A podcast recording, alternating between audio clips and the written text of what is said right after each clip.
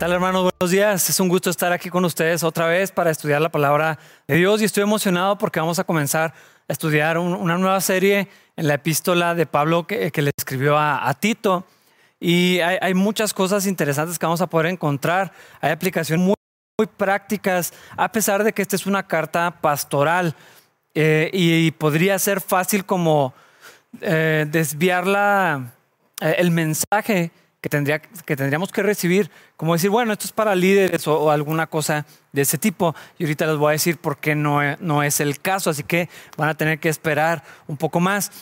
Eh, Pablo, bueno, mandó varias cartas de este tipo, dos a Timoteo, lo estableció ahí en la iglesia, le, le mandó instrucciones de cómo debería de funcionar él en su ministerio. La carta de Tito es similar, de hecho algunos pasajes son paralelos eh, o hacen, eh, hacen eco a las cosas que Pablo le escribe también a Timoteo, que estaba en una iglesia mucho más grande y el objetivo o el ministerio que tenía cada uno de ellos son, son diferentes. Ah, ¿Quién era Tito? Es muy extraño algo que sucede que en la, en la Biblia, en el libro de los Hechos, no encontramos la aparición de Tito cuando fue una persona tan relevante en el ministerio de Pablo y en la vida de la iglesia en general. Eh, Tito eh, era un cristiano griego eh, de, Antioquía que por muchos años sirvió junto al apóstol Pablo. Era una persona confiable, con un carácter sólido. se había convertido a, a, Cristo en uno de los viajes misioneros de Pablo cuando él andaba en Siria. y el discipulado de Pablo en él, bueno, pues lo había llevado a convertirse en una persona tan sólida, en un líder, en alguien confiable como para encargarle tareas tan complejas como las que vamos a ver que Pablo le pide en esta epístola. Vamos a empezar a leer de una vez. Hoy vamos a estar estudiando de los, versículos 1 hasta el 9, solamente esta sección eh, donde vamos a ver la misión de Tito, el trabajo que Pablo le encarga y en particular habla de los requisitos para los ancianos, obispos, ah, líderes de la iglesia es la sección en la que vamos a estar hoy. Eh, vamos a comenzar a leer de una vez para ir entrando, porque hay mucho que vamos a poder sacar de esta pequeña sección. Versículos 1 al 3 dice, yo Pablo, esclavo de Dios y apóstol de Jesucristo, escribo esta carta. Fui enviado para proclamar fe a los que Dios ha elegido y para enseñarles a conocer la verdad que les muestra cómo vivir una vida dedicada a Dios. Esta verdad les da la confianza que tienen la vida eterna la cual Dios, quien no miente, les prometió antes de que comenzara el mundo. Y ahora en el momento preciso, Él dio a conocer este mensaje que nosotros anunciamos a todos. Es por mandato de Dios nuestro Salvador que se me ha confiado esta tarea para Él. Bueno, el apóstol hace una introducción eh, de sí mismo, de su ministerio, y menciona pues algunas verdades importantes, ¿no? Los que Dios ha elegido, ah, la fe, la esperanza que tenemos, habla de, algunas verdades para afirmar el evangelio que él mismo ha estado enseñando, que Tito ha estado eh, promoviendo también, y que los creyentes en este lugar eh, donde está enviado Tito, en Creta, ya recibieron las personas de Creta eran eh, algo especiales, lo vamos a ver más adelante. Eh, en un sentido tenían una cultura muy difícil de excesos, eh, un, pueblo al que probablemente las personas no escogeríamos como nuestro campo misionero ideal, pero aquí es a donde Pablo le está escribiendo y ellos habían creído la misma verdad que Pablo enseñaba y tenía para sí mismo. Y Pablo que ya lo había mencionado en otra de las cartas. A mí me gusta mucho que él hace esto. No importa dónde estés, no importa cuál cultura tienes, no importa cuál es tu contexto cultural o social o político o religioso anterior, estando en Cristo somos hermanos, tenemos una nueva cultura que es la del reino de los cielos, tenemos una vida juntos, pertenecemos, pertenecemos al mismo cuerpo que es el de Cristo, siendo Él la cabeza de la iglesia. Y así, así presenta este mensaje Pablo. Versículo 4 dice, le escribo a Tito, mi verdadero hijo en la fe que compartimos. Que Dios Padre y Cristo Jesús nuestro Salvador te den gracia y paz. Lo había mencionado eh, de algunas otras personas. Pablo no se expresa de esta manera de cualquiera. Eh, había algunos cuantos en los que Pablo se podía apoyar y, confiarles ministerio y, saber que iban a sacar la tarea adelante, que el carácter de Cristo ya había sido formado en ellos. Tito es uno de ellos, dice verdadero hijo en la fe. Y eh, esto no es algo que pasó de pronto. Vemos otra vez la importancia de desarrollar el carácter de Cristo, dejar que el Espíritu Santo trabaje en nosotros, permanecer cerca de Él, vivir la vida que tenemos en Cristo y eventualmente ir, creciendo y, progresando en esta madurez a través del tiempo. Tito había sido alguien probado a lo largo de muchos años. Ah, a veces quisiéramos, quisiéramos tener lugares como los que, los que tiene Tito, pero no queremos dejar el récord de fidelidad, de confiabilidad que tiene que preceder a un, lugar como, como, el de él.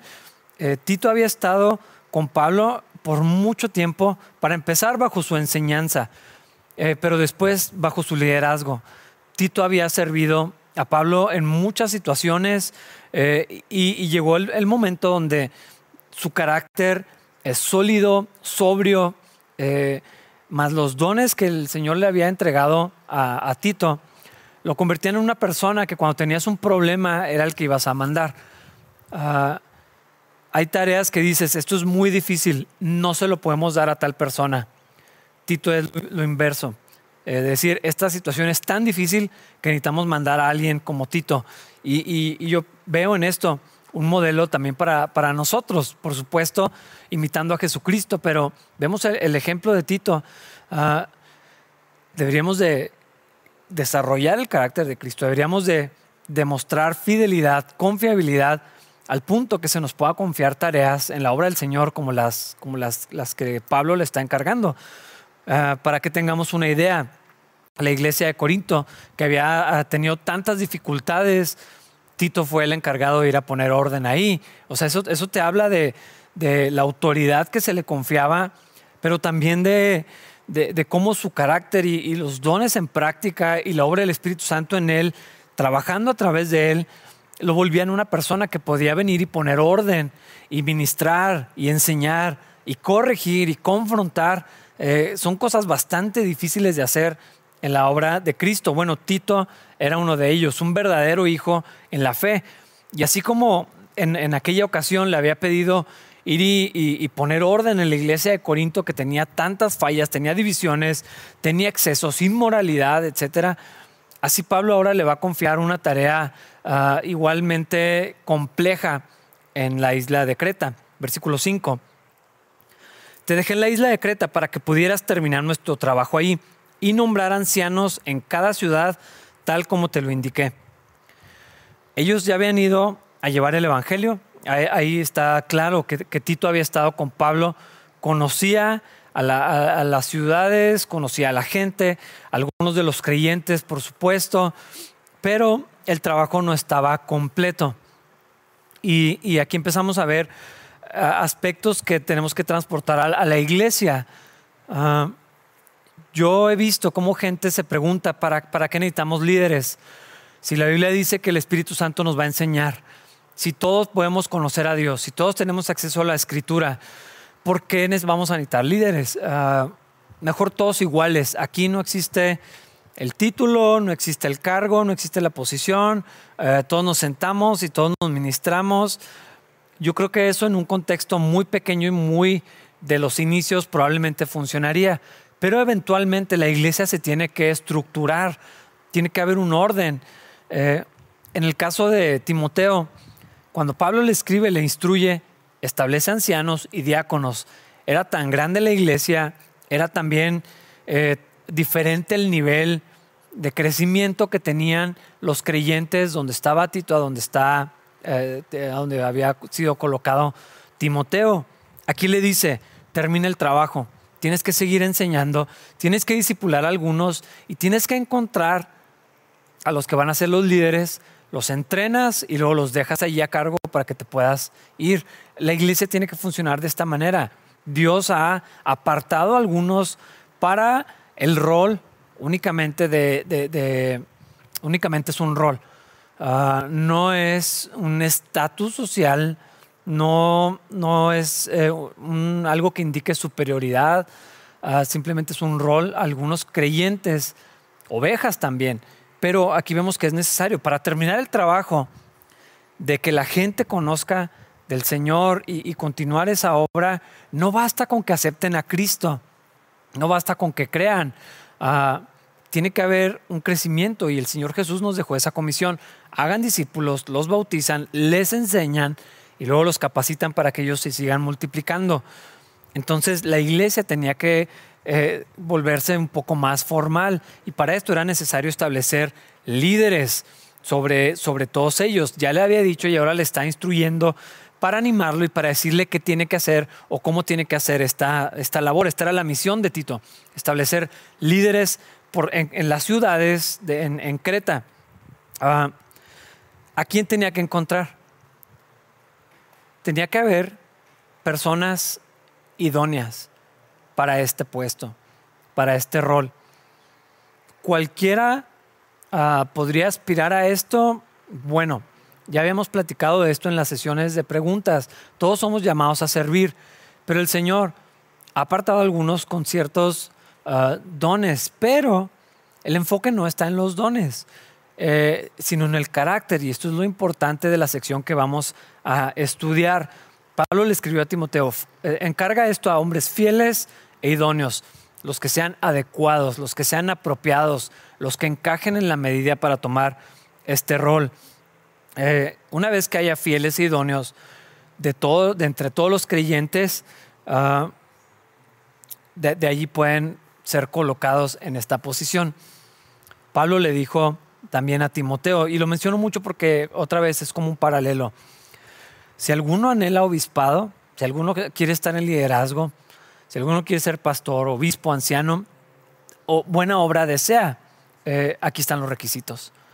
Es decir, la, carta está abierta, pero no todos califican para, para esto. Vamos a ver quiénes. Aquí está la, lista de requisitos y es lo que Pablo le escribe a Tito y le dice, ok, establece ancianos en Creta. ¿Quiénes? Aquí te voy a decir, los que cumplan con esto, a ellos vas a escoger y los vas a entrenar y los vas a poner aquí. Versículo 6 al 9. El anciano, que es un equivalente para obispo y tal vez se puede interpretar como pastor o líderes. Bueno, el anciano debe llevar una vida intachable tiene que serle fiel a su esposa y sus hijos deben ser creyentes, que no tengan una reputación de ser desenfrenados ni rebeldes, pues un anciano es un administrador de la casa de Dios y debe vivir de una manera intachable. No debe ser arrogante, ni iracundo, ni emborracharse, ni ser violento, ni deshonesto con el dinero. Al contrario, debe recibir huéspedes en su casa con agrado y amar lo que es bueno. Debe vivir sabiamente y ser justo tiene que llevar una vida de devoción y disciplina. Debe tener una fuerte creencia en el mensaje fiel que se le enseñó. Entonces podrá animar a otros con la sana enseñanza y demostrar a los que se oponen que están equivocados. No es una lista larga, pero esta es la descripción del trabajo de los líderes, de los ancianos y en muchos sentidos de los pastores. Ah, si yo quiero saber cuál es qué es lo que Dios quiere que yo haga, eh, esto es lo que Dios me pide a mí. Podemos encontrar ah, la función de liderazgo para la iglesia en la carta a Tito, en la carta a Timoteo y en la carta de primera de Pedro. Estos pasajes se complementan para expresar cuál es la función de los líderes en la iglesia. Pero si lo, lo notamos, no viene una lista de habilidades. Y aquí es donde empieza a ser muy diferente la manera en que abordamos el liderazgo de la iglesia a como lo haríamos en una organización eh, no gubernamental, en el gobierno, por supuesto, en una compañía, en una pequeña empresa, en una asociación. Ah, cuando tú ves a alguien que, solicita personas eh, para, alguna posición, viene un perfil tiene que saber hacer esto, manejar tales habilidades, saber hacer esto, ah, toda una, calificación de, habilidades personales, de educación, de experiencia. Es muy interesante. que el llamado para el liderazgo de la iglesia tiene que ver con los rasgos de carácter. Eh, y vamos a, platicar un poquito sobre todo esto que acabamos de leer. Primero, debe llevar una vida intachable. ¿Qué quiere decir esto? No está diciendo que los líderes tienen que ser perfectos, porque eso es imposible. Eso ya lo sabemos. Intachable quiere decir ah, en mexicano que no tengas cola que te pisen por encima de cualquier reproche. Esa es la expresión correcta de lo que está diciendo en este requisito. Que, que las decisiones, el carácter, eh, la, persona del líder, del pastor, del anciano, del obispo, tiene que estar por encima del reproche, tanto como sea posible. Un récord perfecto, yo creo que nadie lo tenemos en ninguna de las personas, pero lo que está hablando aquí es una consistencia a través del tiempo, de, una eh, perseverancia en el carácter parecido al de Cristo. Es decir, que son pocas las veces que ves alguna falta o si ves la falta, cómo la corrige o cómo se conduce cuando comete algún error, cuando ofende a alguna persona. Todo esto eh, para vivir por encima de cualquier reproche. Es un estándar alto el que se nos pide a los líderes, ah, pero Pablo hace énfasis en esto.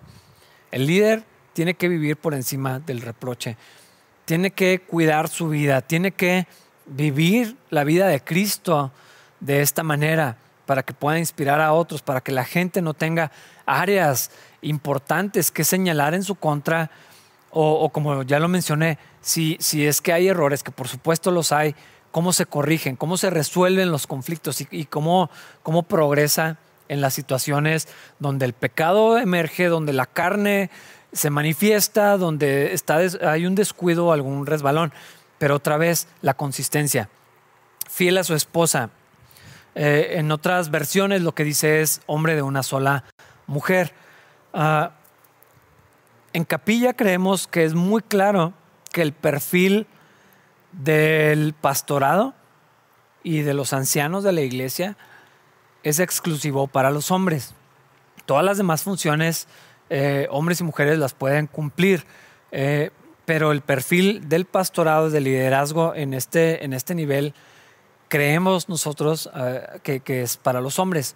Entonces, hombre de una sola mujer. Aquí surgen algunas preguntas. ¿Puede un hombre soltero ser anciano en la iglesia? Definitivamente sí. ¿Por qué lo menciono? Porque si no fuera de, esta manera, el mismo Señor Jesucristo y el apóstol Pablo quedarían descalificados en ese sentido. Entonces no es un requisito estar casado para poder cumplir con esta función. ¿Puede un hombre divorciado eh, ser anciano en la iglesia o ser pastor? Eh, divorciado y vuelto a casar o divorciado y en estado soltero. Ah, de una manera general, probablemente sí, pero otra vez el carácter, las circunstancias, una evaluación cercana de la persona podrían determinar si tanto estando soltero o divorciado o vuelto a casar eh, aplica para esto. Ah, a mí me parece que la Biblia no es excluyente en este sentido porque todos los demás requisitos de perfil redondean un carácter y entonces eso es lo que tenemos que observar en la persona. Pero uh, en algunos casos tal vez no, no aplique, pero no va, no va a ser directamente por el estado civil, sino por las circunstancias que rodean ese estado civil y el carácter eh, de la persona. Pero yo creo que un hombre soltero y un hombre divorciado o un hombre vuelto a casar puede ocupar una posición de liderazgo, definitivamente sí. Siguiente requisito, sus hijos deben ser creyentes que no tengan una reputación de ser desenfrenados ni rebeldes. Yo no creo, y en Capilla no creemos en, el estatus de la familia pastoral ah, tal cual. ¿A qué me refiero? Eh, de la misma manera que la familia de un doctor no, no se convierte todos en médicos, nosotros creemos que porque haya un pastor, la esposa no se convierte en automático en pastora, ni los hijos se convierten en, en hijos pastorales o no sé. Ah, pero la Biblia sí es muy clara con la importancia de observar a la familia del pastor en cuanto a la calificación del, líder, eh, porque esto va a hablar del carácter de esa persona. Es decir, lo que suceda en la esposa y en los hijos puede determinar eh, si, si, un hombre puede ocupar una posición de liderazgo de este nivel o no.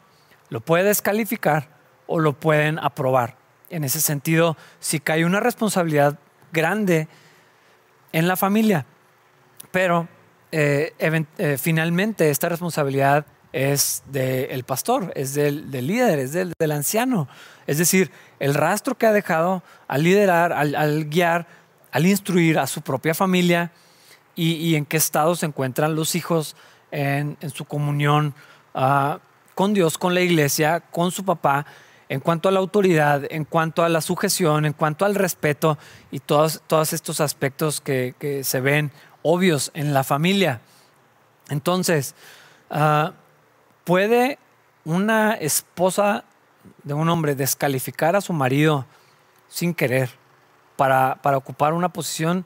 Eh, yo he visto que sí. Eh, no he tenido que tomar una decisión así todavía, pero sí lo he visto en función. Eh, al mismo tiempo he visto cómo la familia respalda indirectamente o silenciosamente el ministerio que puede ocupar una persona. Entonces sí es algo crucial.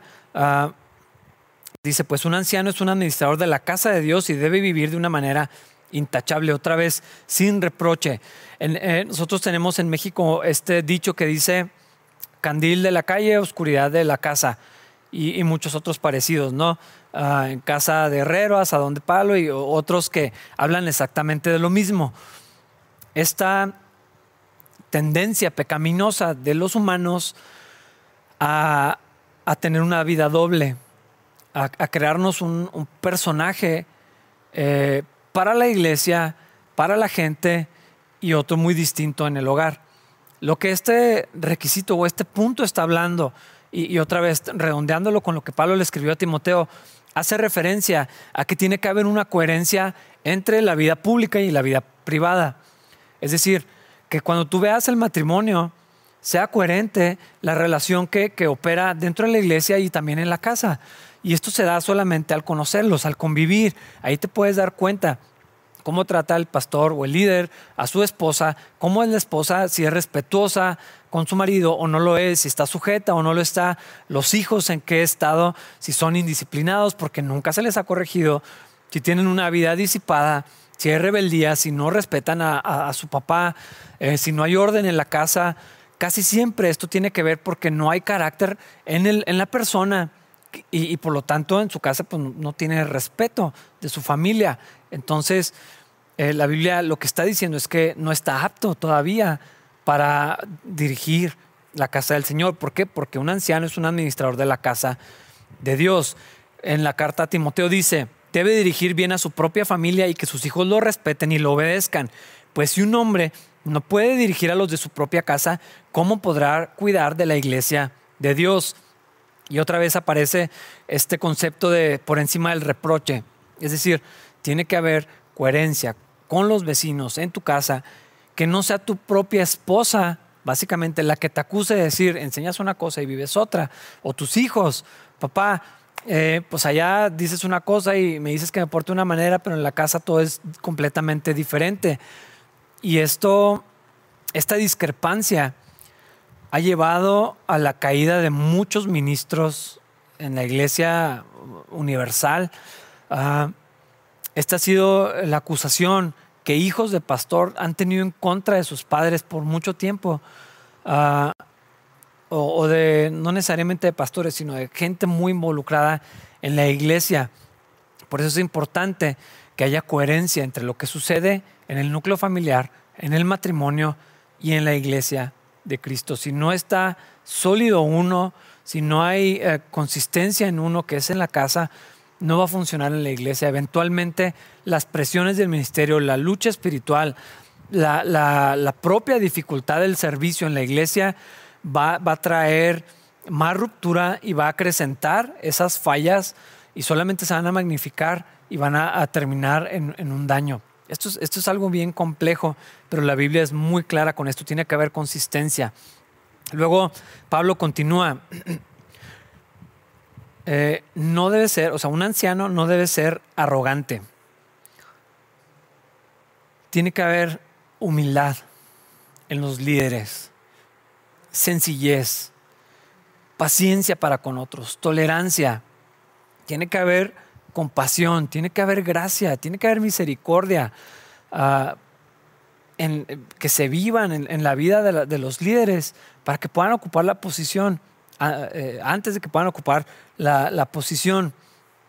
Jesús fue muy claro con esto. En el mundo funciona de una manera, ¿no? los, los, líderes, los gobernantes se enseñorean de sus personas, abusan de ellos, controlan a, las personas que están bajo su cargo. Así funciona la autoridad en el mundo. Ese es el modelo en los negocios, en las empresas. Ese, eh, eh, esta idea de, de, someter a la gente, de que te respeten y porque, porque tú te lo mereces. Pero Jesús, el Señor, dijo, en el reino de los cielos es diferente. El que quiera ser el primero tiene que ser el último, tiene que servir, tiene que ser como uno de estos pequeños tomando a un niño, ah, tiene que tener un corazón sencillo, ah, mansedumbre, tiene que haber, la, mansedumbre es la, idea de la fuerza que puede destruir pero contenida y sometida, es como un caballo. Ah, si has visto un caballo grande, musculoso, fuerte, eh, podría literalmente partirte la cabeza, pero está sometido, está contenida toda esa fuerza. Esa, es la idea de la mansedumbre. Eso tiene que haber presente en la vida de los hombres, de las personas que, aspiren a ocupar una posición de liderazgo. No debe ser arrogante. Si hay orgullo, soberbia, eh, si es un bravucón, si es alguien que se burla de los demás, que abusa de su posición, que controla, que manipula, que somete, que intimida, que eh, que humilla a los demás, definitivamente está descalificado ah, para, para dirigir. Ahora, otra vez, en esto tiene que haber consistencia. No puede ser un bully en su casa, no puede ser eh, alguien que, que sea un dictador en su familia, con sus empleados, con sus alumnos y en la iglesia intentar ser algo diferente. Lo que ese hombre es va a ser en todo lugar. Entonces se tiene que observar el carácter por completo y, y, solo se descalifican. Es que esto es lo interesante con esta lista. Ah, las personas no descalificamos a, nadie, o sea, solo nos podemos descalificar o solo podemos aplicar si, vivimos el carácter que, Cristo está poniendo en, este estándar. Si es un patán, si es un dictador, si es un controlador, si es alguien eh, eh, con esta arrogancia que no se le puede enseñar, que no se le puede corregir, que no se le puede confrontar, que no le puedes hacer ninguna sugerencia, que, es el único que está correcto, que siempre tiene la razón. Hay que, tener mucho cuidado con esto. Eh, y ligado, pero no es lo mismo, no debe ser iracundo, es decir, alguien explosivo, eh, que no es cuidadoso de sus palabras, alguien áspero, alguien que no tiene paciencia, que no ejerce el dominio propio, que no se puede controlar, que explota, eh, aunque luego pida perdón, pero alguien que es explosivo, que, tiene la mecha corta, decimos nosotros, eh, no está calificado para esto. No debe ser iracundo, no debe ser arrogante. No debe emborracharse. En otra versión dice no dado al vino. Ah, no vamos a entrar al tema de, si un cristiano puede o no consumir alcohol. Yo creo que la Biblia es muy clara lo que está diciendo. El exceso, el abuso es lo que, lo que descalifica a, un hombre para ocupar una posición de estas. Pero me parece que esto no está limitado a qué cantidad de alcohol consume una persona, no es lo que está diciendo. Está hablando de la sobriedad en general, de la disciplina, del dominio propio. Eh, de no dejarse dominar por sustancias, cualquiera que sea.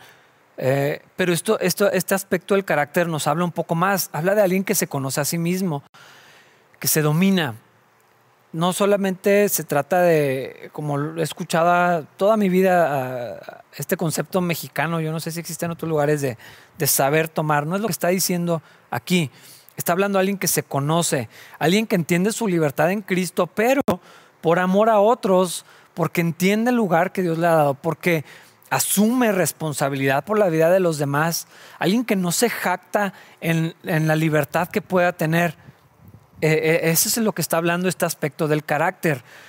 Otra vez, no está diciendo qué cantidad de alcohol puede consumir un líder en la iglesia, no es lo que está diciendo, es el corazón, es la libertad que se permite, es la responsabilidad que un hombre maduro en Cristo asume con las personas que están a su alrededor y, cómo piensa primero en los demás, en qué puede hacer tropezar a otros, en cómo puede servir a los demás, aún eso signifique eh, negar sus libertades. ¿Por qué digo esto? Porque he escuchado a través de los años a muchas personas decir, yo no quiero vivir para agradar a otros. Y si esto es lo que yo puedo hacer, pues lo voy a hacer. Ok, está perfecto, o sea, pues disfruta de tu libertad, pero eso te descalifica como un líder en la iglesia. ¿Por qué? Porque un líder en la iglesia dice, yo entiendo lo que puedo y lo que no puedo hacer, yo entiendo lo que es pecado y lo que no es pecado, pero estoy dispuesto a reprimir mis libertades, a, cuidar la imagen de la iglesia, la imagen de Cristo, el corazón de los más débiles, eh, eh, lo que comunicamos con los de afuera, con los más pequeños, con los jóvenes, con los hijos, en mi propia familia y con las demás familias. Y entonces eh, domina su vida y, toma decisiones sabias alrededor de estas cosas. Eso es lo que está hablando cuando dice no emborracharse. No debe ser violento. Ah, es obvio que una persona que no se puede dominar, que, se da a los excesos, que se permite consumir eh, sustancias eh, embriagantes o alguna otra, va a tener algún efecto secundario, va a tener dificultades, va a haber problemas, va, a causar algún, alguna cosa. Yo creo que por eso está en medio de estos aspectos del carácter, pero no se limita a eso. Aquí ya está siendo Pablo muy explícito, no debe ser violento. Ah, ¿Qué quiere decir esto? En, otra, en otra traducción dice pendenciero, problemático.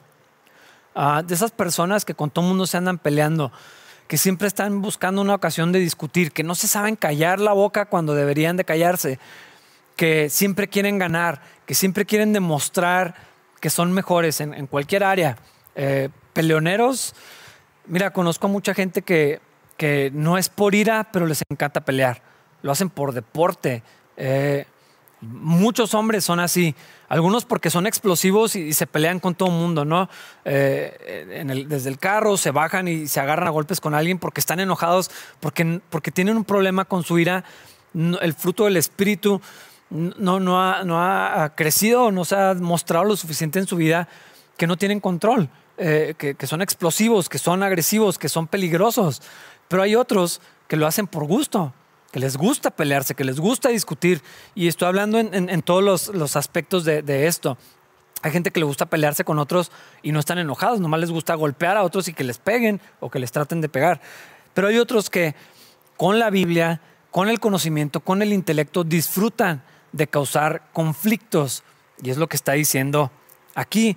Ah, no necesariamente de, ser iracundos, que ya lo vimos. Eh, el enojo no, no, puede estar presente en los líderes, no puede ser una marca de su carácter. No podemos decir, no, es que yo así soy, eh, es carácter fuerte y por eso es apto para... A veces como que hasta lo admiramos esto, pero para nada. La, Biblia nos pide humildad, mansedumbre, paciencia, templanza, todo esto. Ah, pero los que son pendencieros, los que son agresivos con sus palabras, los que humillan a otros, los que quieren ganar, los que están buscando ocasión, los que siempre están discutiendo, no son aptos para dirigir a la iglesia. Siguiente aspecto, no debe ser deshonesto con el dinero. Ah, creo que esto suena obvio, pero necesitamos profundizar un poquito en qué es lo que está queriendo decir en cuanto al carácter. Ah, la avaricia, por supuesto, no puede estar presente en alguien que ocupe una posición de liderazgo, de servicio eh, dentro de la iglesia. ¿Por qué? Porque se presta fácilmente a la manipulación porque a veces hay recursos que pasan por las manos de los líderes y, tiene que haber un corazón recto delante de Dios y delante de las personas. Es más, lo hemos visto en los libros históricos. A veces se reunían ofrendas muy grandes y se confiaban a personas Y, varias veces se menciona, al menos recuerdo dos, en, los libros de Reyes, que decía, se le entregaba el tesoro a tal persona y no se le tenía que pedir cuentas de lo que hacían. ¿Por qué? Por el carácter, por la reputación, por la confiabilidad que habían desarrollado. y yo les puedo decir que gracias a Dios en Capilla tenemos personas a las que se les puede confiar un recurso y todo es transparente, no hay nada que esconder, todo está en orden, confiamos en el carácter, nada se va a perder. Eh, ese es, un requisito indispensable.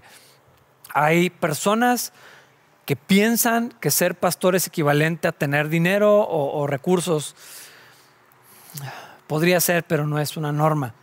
Pero hay gente que anhela esto precisamente por esa idea, porque quieren tener acceso a eso. La avaricia no puede estar presente. ¿Y cómo vamos a saber? ¿Cómo vamos a saber en una persona antes de colocarlo en una posición? Bueno, el interés obvio en las cosas materiales, las, cómo están las finanzas personales de, la familia, si tienen finanzas cuestionables, si las decisiones que toman con el dinero son ejemplares para la iglesia o, son dudosas. Yo creo que ahí podemos ver ah, y, a eso está hablando, ¿no? Cómo maneja las finanzas alrededor de su vida. No solamente si se va a robar dinero o no, es mucho más grande el concepto. Eh, decisiones financieras dudosas o ejemplares, eso, eso puede definir.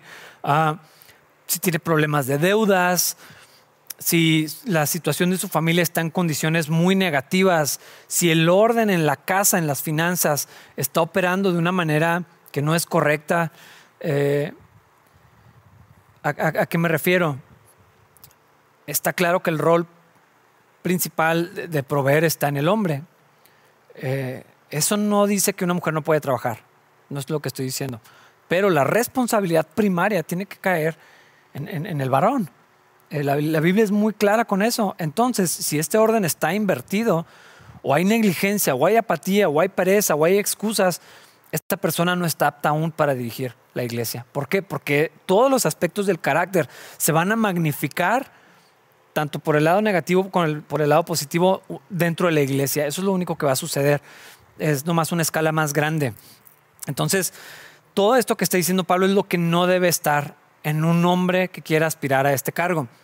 Y lo dice al contrario. Y lo empieza a decir lo que sí tiene que haber. Debe recibir huéspedes en su casa con agrado ¿Por qué? Ah, porque esto es servicio, porque esto habla de transparencia. Para empezar, la hospitalidad tiene que ser una marca de los cristianos, pero en los líderes tiene que haber una disposición de abrir tu casa, de servir a los demás. a los que abren su casa para recibir personas, saben muy bien de lo que estoy hablando. Tienes que limpiar antes, durante y después. Tienes que atender a la gente mm, desde muchas horas antes y hasta después de que se van. Los trastes se tienen que lavar, se tiene que barrer. Si alguien derramó una bebida, la tienes que limpiar. Atender a las personas, que no les falte nada, que todo esté bien, que se sientan a gusto. Todo esto cuesta, por supuesto. Y no importa si tienes un don o, si es algo que te gusta, eh, eh, implica un trabajo. Y eso es servicio. Y eso tiene que estar presente en los líderes. Tienen que estar dispuestos a servir a los demás. Pero creo que es algo más grande. La mayordomía es entender que todo lo que tengo pertenece al Señor antes que a mí y lo tengo que poner a la disposición de sus hijos, de la iglesia, de los demás. Eh, yo nomás lo administro, pero creo que todavía hay algo más grande, es la transparencia. Si yo nunca quiero que vayan a mi casa, comunica que no quiero que vean algo. En algunos casos, no siempre, pero ah, ¿por qué? Porque entonces es de cómo vives o de cómo tratas a tus hijos o a tu esposa, o cómo te trata tu esposa. No sé, hay, cosas que, que, salen a la luz cuando convives con la gente en su propia casa. Y pues a veces da pena, no sé, eh, pero tiene que haber, tiene que estar presente en los líderes la hospitalidad. Esta disposición a que me vean en todas las esferas de mi vida. Es muy fácil durante los tiempos de la iglesia pretender cualquier cosa. Es más difícil hacerlo en mi casa, en mi propia casa. O sea, ahí van a ver cómo vivimos, cómo, cómo funciona la dinámica familiar. Eh, creo que también por eso tiene que ver esto. Mi vida tiene que estar abierta desde cualquier ángulo y eso no es cómodo, pero un líder tiene que estar dispuesto a hacer esto. Amar lo que es bueno. yo creo que este se explica a sí mismo, ¿no? Las cosas del Señor, las cosas del reino de los cielos, lo que es justo, lo que edifica, lo que es sano. Amarlo. E, esa es la palabra clave en esta, en esta definición. Amar lo que es bueno, no solamente simpatizar, no solamente repetir. Los líderes tenemos que amar las cosas correctas, tenemos que procurarlas, tenemos que perseguirlas y cultivarlas. Eso es lo que está diciendo aquí. Debe vivir sabiamente y ser justo bueno, esto también se va a ver en la convivencia. Eh, ¿Cómo vive esa persona fuera del templo, fuera de las reuniones de los fines de semana? Todas sus decisiones, las prioridades que tiene, cómo operan las cosas en su casa, cómo funcionan sus relaciones laborales, si es eh, inestable o no en sus caminos. Todo esto, o sea, tiene, que haber sabiduría ah, antes de que califique para, ser una persona apta para dirigir a la iglesia y ser justo. Es decir, la justicia, por supuesto, eh, la, equidad, ah, el trato a los demás, la misericordia, la prudencia, la gentileza, la amabilidad, la gracia puesta en práctica. Eso es lo que está diciendo aquí. El control de sus palabras, de sus actitudes, eh, cómo la vida cristiana vive está inspirada por la escritura, dirigida por el Espíritu Santo. Y esto nos lleva a lo siguiente, porque esto solamente se puede cultivar a través de una vida de devoción y disciplina. Lo que suceda en la vida personal va a impactar a, su familia y lo va a impactar a la iglesia. Eh, el pastor Sean decía, tu ministerio va a ser tan grande como tu integridad, eh, no más. Entonces esto es algo ya en lo personal, en lo muy individual. Una vida dedicada al Señor, para la gloria de Dios, que todo sea para la gloria de Dios. Otra vez, hay fallas, sí, hay tropiezos, por supuesto, pero la consistencia a través de los años, el registro, eh, lo que más se ve a lo largo del tiempo, esto es lo que, lo que aspiramos a encontrar. Ah, la devoción y la disciplina se pueden parecer a la religiosidad y a la apariencia, pero no lo son. ¿Cómo vamos a conocer la diferencia? Con el tiempo con la consistencia y con el fruto, por supuesto. Debe tener una fuerte creencia en el mensaje fiel que se le enseñó. Es decir, tiene que ser alguien con convicciones fuertes, tiene que ser alguien que ya haya sido instruido, discipulado, si no por una persona, al menos en una congregación. Eh, y otra vez, esto habla de un entrenamiento por años, de, de, alguien que ha aprendido, que ha conocido, que conoce la escritura, que sabe lo que cree y que por lo tanto eso permea en, la, manera en la que vive y entonces va a poder comunicar a los demás. Pero otra vez, esto viene con un registro de perseverancia, de consistencia por mucho tiempo. Ah, no perfección, pero sí un carácter fundamentado eh, en, una, en, una, fe sólida, eh, real, genuina, desarrollada con el tiempo, consolidada, una fe puesta en Cristo. Tiene que tener una fuerte creencia en el mensaje fiel, en el Evangelio, en la palabra de Dios, tiene que ser prioridad en la vida de esta persona. Debe tener una fe fuerte, entonces podrá animar a otros con la sana enseñanza y demostrar a los que se oponen que están equivocados. Si no tienes fe, si no conoces, no puedes enseñar a otros. Eso es lo que está diciendo. Ah, pero fíjate, quiero mencionar algo que dije al principio. Los líderes en la iglesia de Cristo son llamados a ocupar sus posiciones de acuerdo a su carácter, no a sus dones, no a sus capacidades, no al carisma o ángel que puedan tener, no a la popularidad ni al poder de convocatoria que puedan tener las personas.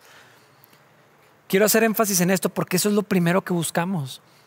Eh, cuando me han preguntado a mí por qué creemos ciertas cosas del pastorado eh, eh, en capilla, la razón que me dan es siempre con los dones, pero es que tal persona tiene un don muy bonito, sabe enseñar muy bien. ¿A poco no podrás aprender de una persona que sabe enseñar también? Pero aquí no está hablando de esto. O sea, todo el tiempo ha hablado de carácter. Apenas está mostrando algo que tiene que ver con dones o con capacidad. Un líder tiene que forjarse primeramente en el carácter y no en los dones. Aquí no se menciona hasta este momento únicamente el don, la capacidad de enseñar. La lista que Pablo le entrega a Timoteo, eh, también aparecen nada más dos requisitos de este tipo, apto para enseñar y que no sea un nuevo creyente o un neófito. ¿Por qué? Porque va a caer en, un lazo del diablo y porque no va a poder enseñar a, otros. Es lo que está diciendo aquí eh, a, Tito. Si no tiene una convicción, ¿cómo la va a poder comunicar a los demás?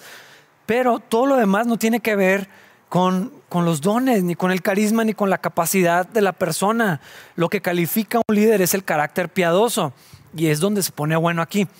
Porque todo este tiempo está hablando de a quién debe encontrar Tito para poner y calificar como ancianos en la, iglesia de Creta, ¿verdad? Encuentra a las personas que muestran este carácter, los entrenas y los pones en las, en las los colocas a dirigir al, resto de la iglesia. Pero esto es lo importante para todos los demás, porque si, si estuviéramos únicamente leyendo esto, pensando en los líderes, pues entonces solamente está dirigido a unos cuantos, pero esto es lo, esto es lo, lo hermoso de un pasaje como este y voy a citar a alguien para decirlo porque lo dijo mucho mejor que yo. El profesor D.A. Carson dijo lo siguiente acerca de esta lista que menciona Tito, Timoteo y Pedro. Escúchenme, la lista es notable por no ser destacable. En otras palabras, no hay nada sobre un coeficiente intelectual superior, carisma, personalidad poderosa o similares. Se supone que el ministro cristiano es gentil, no se supone que se emborrache, etcétera. La lista es notable por no tener nada de especial. De hecho, con solo un par de excepciones, todos los requisitos enumerados aquí se exigen para todos los cristianos en otras partes del Nuevo Testamento. Por ejemplo, se supone que el anciano debe eh, practicar la hospitalidad, pero eso se exige para todos los cristianos en Hebreos 13. Lo que esto significa entonces es que el pastor cristiano debe ejemplificar en su propia vida las virtudes y gracias que se demandan de todo el pueblo de Dios. Aquí solo hay un par de entradas que no se pueden exigir a todos los cristianos, a saber, no un novato y capaz de enseñar. Todo lo demás es responsabilidad de todos los creyentes, no solo de los pastores de creyentes. ¿Qué quiere decir esto? Que todo lo que acabamos de leer lo debemos de esperar de los líderes, lo debemos de encontrar en personas para que puedan ocupar posiciones de liderazgo, pero es lo que la vida en Cristo debe llevarnos a todos tener, hombres y mujeres. Es decir, cada iglesia, Capilla Calvario en particular, me voy a dirigir porque Capilla Calvario tiene que estar llena de hombres y mujeres que muestren todos estos rasgos que acabamos de mencionar. ¿Por qué? Porque la vida cristiana se trata de estar en Cristo, de que tenemos la vida de Cristo en nosotros y parecernos cada vez más a Él. Que vamos siendo santificados y vamos siendo moldeados y vamos siendo transformados cada vez más a la imagen de Cristo. Y toda la lista que acabamos de comentar no son sino aspectos del carácter de Jesucristo no iracundo, no pendenciero, amable, hospitalario, gentil, eh, que cuida sus palabras, que se sabe dominar a sí mismo, etcétera, etcétera, etcétera. Todo cristiano tiene que mostrar estos aspectos del carácter. Es decir, que deberíamos, y esta es la invitación que te quiero hacer para ir terminando, vuelve a leer la lista, deja de pensar en los líderes, deja de pensar quién podría ocupar la posición de liderazgo con respecto a, esa lista de carácter y qué bueno que lo hagan, después me lo podrían sugerir si quieren, pero por un momento vuelvan a leer todo lo que acabamos de leer, versículos 6 a 5 al 9, y luego empieza a encontrarte a ti en esa lista, empieza a dejar que el Espíritu Santo te hable a ti en esa lista, date cuenta que lo que está ahí es para enseñarte a ti que lo que ahí aparece es para que tú crezcas. Entonces tienes que aprender de eso, orar por eso y crecer en Cristo en todos esos aspectos.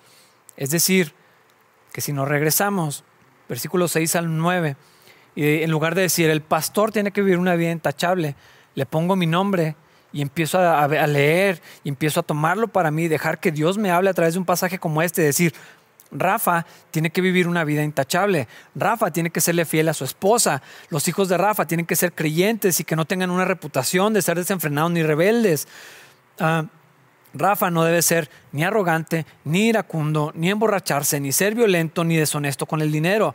Rafa debería de recibir huéspedes en su casa con agrado. Rafa debería de amar lo que es bueno, debería de vivir sabiamente, etcétera, etcétera. Esto no es para los líderes, no es para unos escogidos. Esto que está diciendo aquí es para ti. Es lo que Dios quiere hacer en tu vida, es lo que Dios espera lograr en ti, es lo que el Espíritu Santo está tratando de hacer en tu vida seguramente o probablemente hay áreas de tu vida que te ha resistido, que el Espíritu Santo no ha terminado de moldear, que no le has entregado al Señor o que no has dejado que, Dios toque en esas, en esas cosas de dentro de ti que están ahí guardadas. Para algunas personas hay cosas que acabamos de leer que dices, ok, bueno, yo entiendo esto para los líderes. Jamás se me había ocurrido que yo debería crecer en estas áreas. Jamás se me había ocurrido pensar que, todo esto lo tengo que poner en práctica porque no tiene que ver con el liderazgo, tiene que ver con la vida cristiana, tiene que ver con el carácter de Jesús. Y si yo me considero cristiano y si yo soy un discípulo de Cristo o quiero ser un discípulo de Cristo, entonces debo de mirar esta lista y pensar lo que Dios quiere hacer en mi propia vida. Y entonces, al vivir la vida cristiana, todos nosotros vamos a poder encontrar quienes han avanzado, quienes han crecido, quienes han madurado en estas cosas y ellos son los aptos y ellos son los calificados para dirigir a la iglesia porque son el ejemplo y reflejan a Cristo con sus vidas y entonces ellos pueden enseñar a los demás, animar a los demás y vivir como Pablo decía, imítenme a mí como yo imito a Cristo.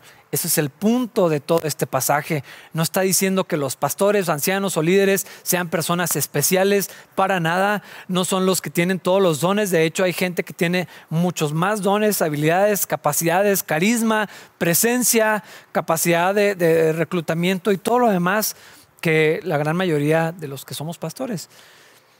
Pero es irrelevante.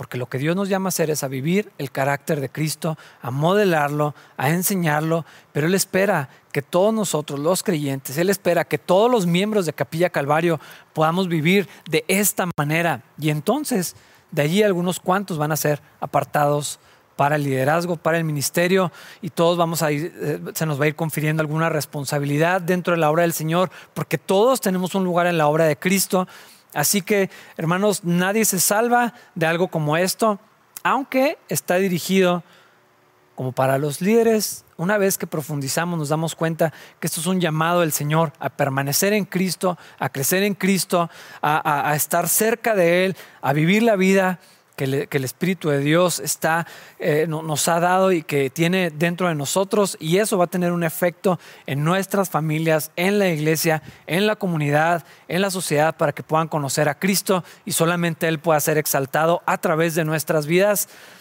Que así sea en todos nosotros.